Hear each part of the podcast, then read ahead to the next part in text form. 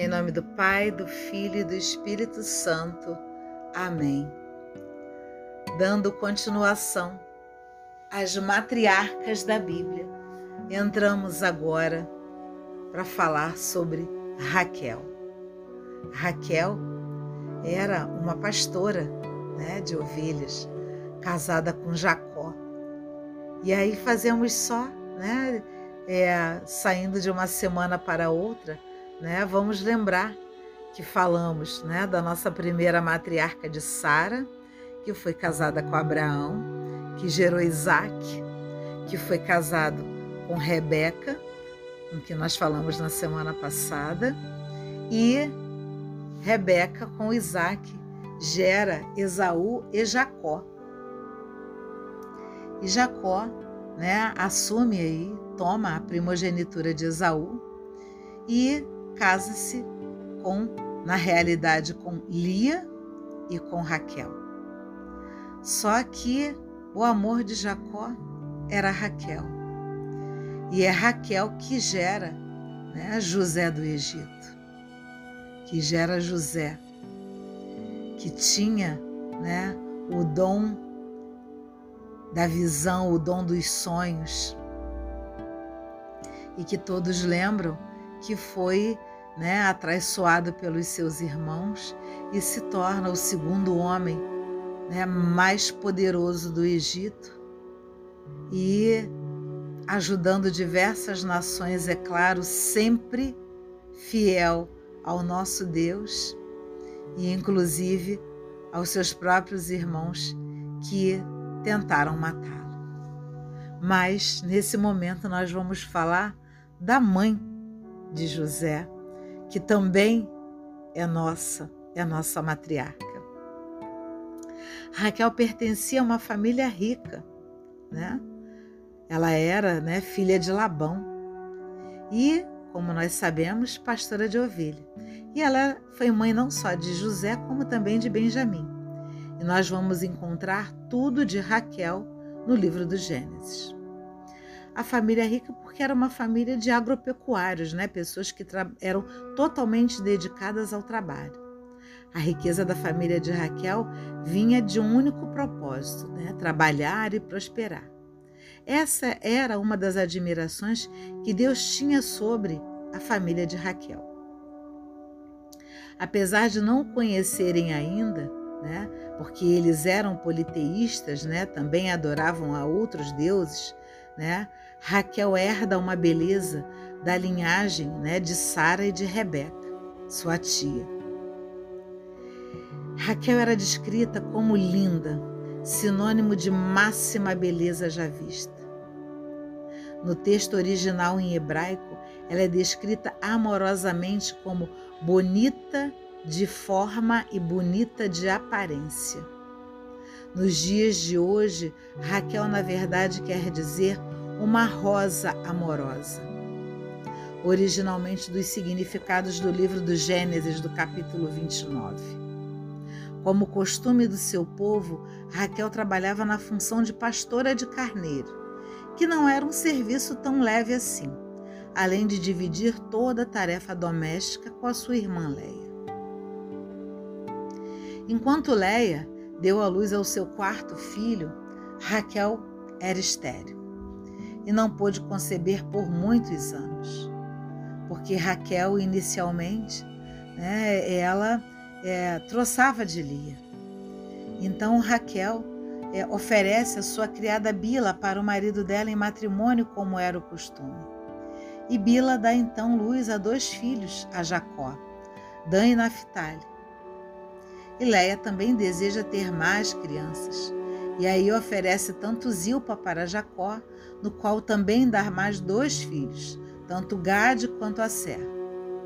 E esses nomes nos parecem muito próximos, né?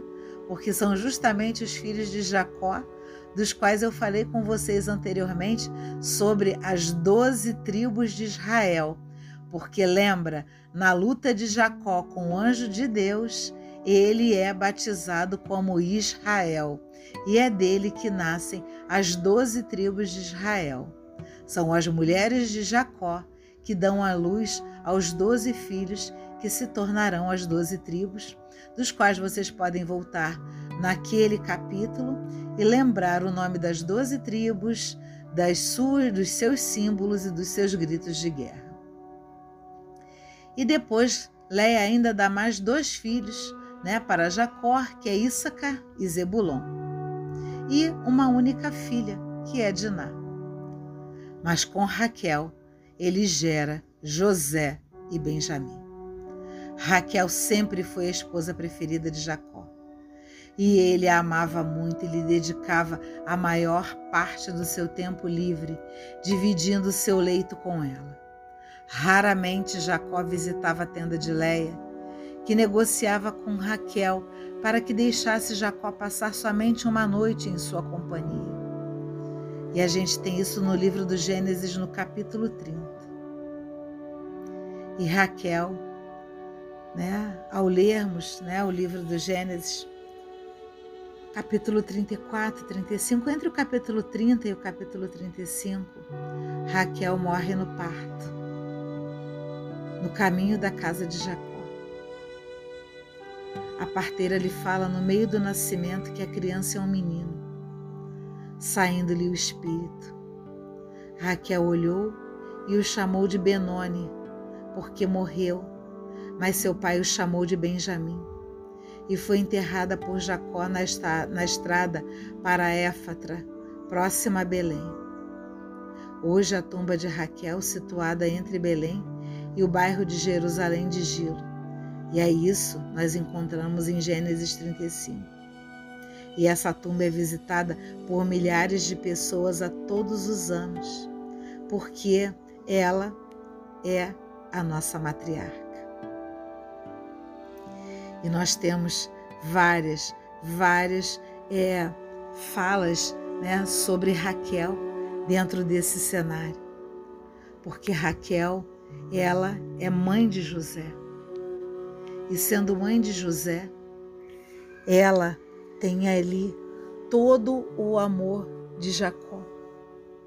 Raquel, ela tem é, a docilidade, ela tem a beleza, ela tem toda todos os atributos dos quais é, nós é, precisamos trazer quando mulheres para o nosso dia a dia.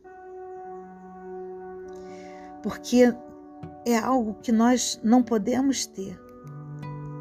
Eu sei que no capítulo 30, né, a gente tem a fala de que Raquel fica com inveja, né, da irmã dela e pressiona Jacó dizendo: "Ou você me dá filhos ou eu morro", fazendo com que Jacó fique irritado e diga para ela: por acaso eu sou Deus para lhe, negar, lhe negar a maternidade?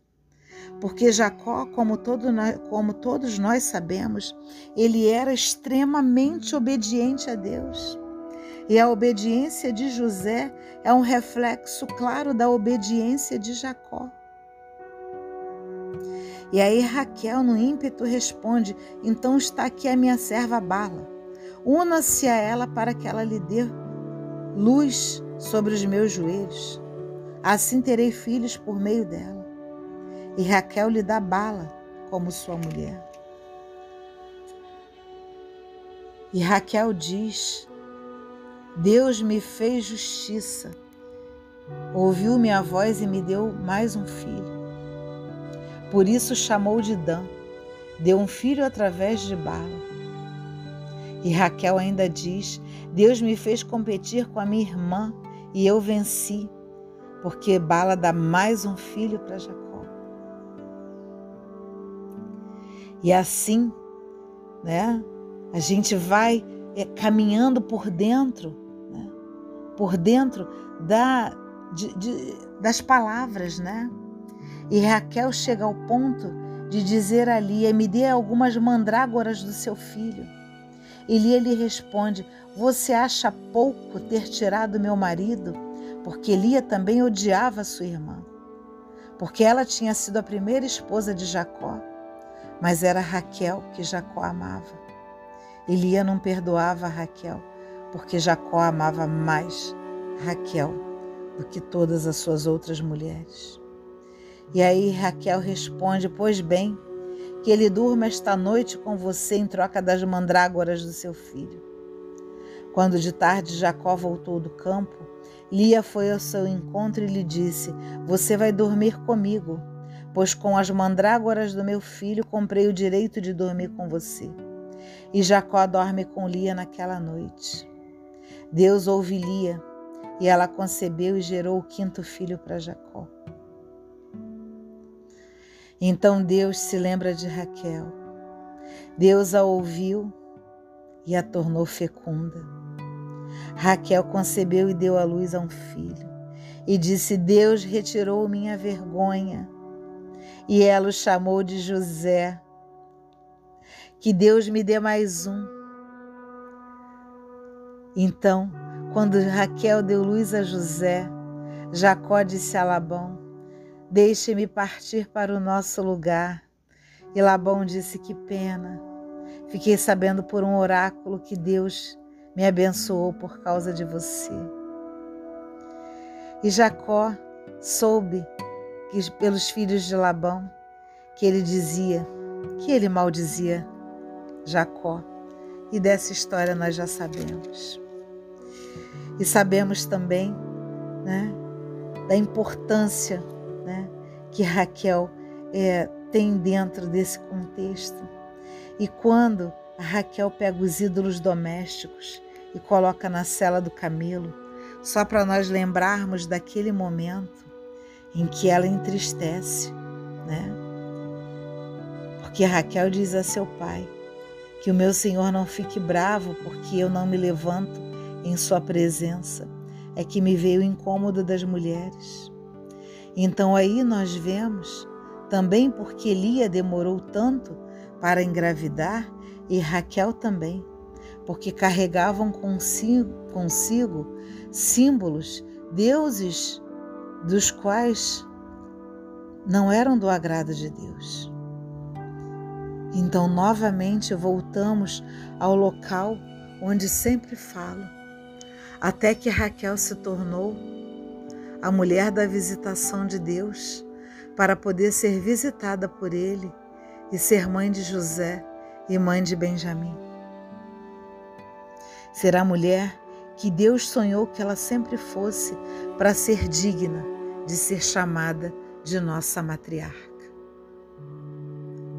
Vamos agora ver na segunda parte o que que Raquel traz para nós quando mulheres, quando símbolos de como uma mulher deve ser para sua família, para o seu marido e para todos nós. Que as palavras da Sagrada Escritura perdoem os nossos pecados e nos abençoem. Amém.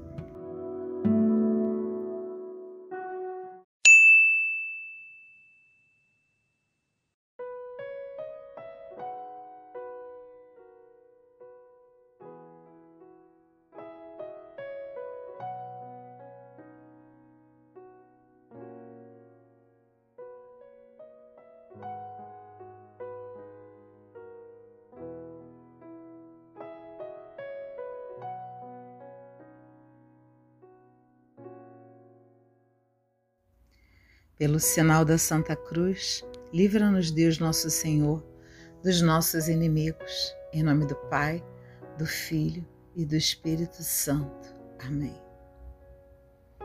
Senhor, graças te dou por mais um dia. Quando abro meus olhos de manhã e vejo que amanheceu. É dentro do meu coração que grita o milagre que tu faz e que tu és. E olho para o lado, está ela lá, sempre ao meu lado.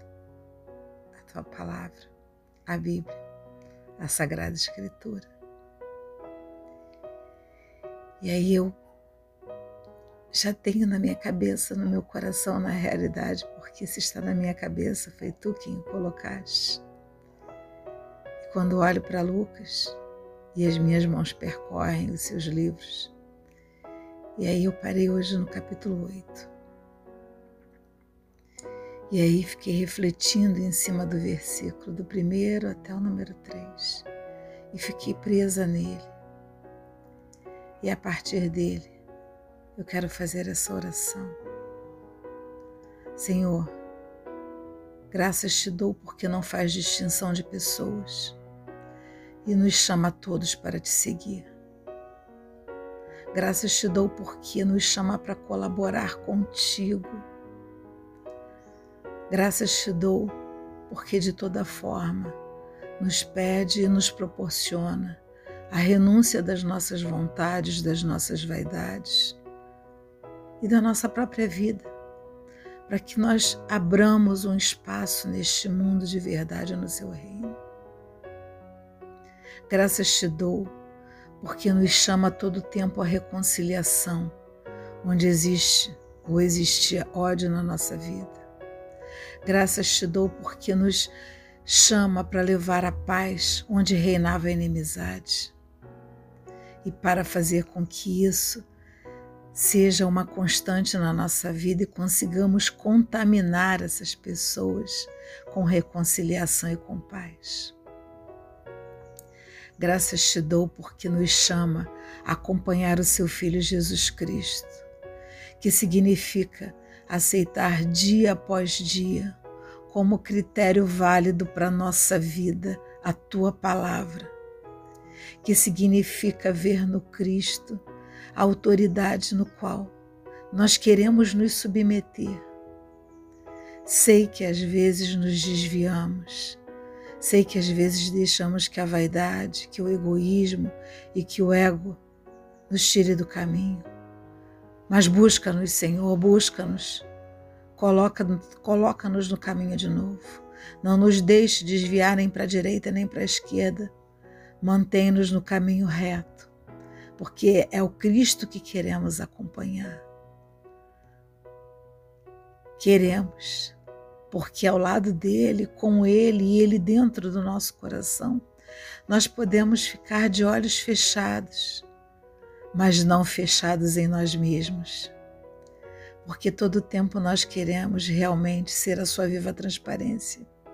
Queremos nos entregar a Ele e entregar Ele a todos os nossos irmãos porque o que nós queremos realmente, Senhor, e graças te dou por isso, é viver a teu serviço, de verdade e de amor. Nos deixe, Senhor, nos deixe te acompanhar numa vida apostólica conduzida pelo teu amor. Renove, renove a sua vontade em nós, Senhor, e renove a nossa vontade em ser discípulos fiéis do teu Filho Jesus Cristo para que nós possamos viver em você e ser completamente dependentes das Suas palavras e das Suas ações, Senhor. É isso que eu te peço neste dia, com todo o meu carinho, com todo o meu amor. Amém.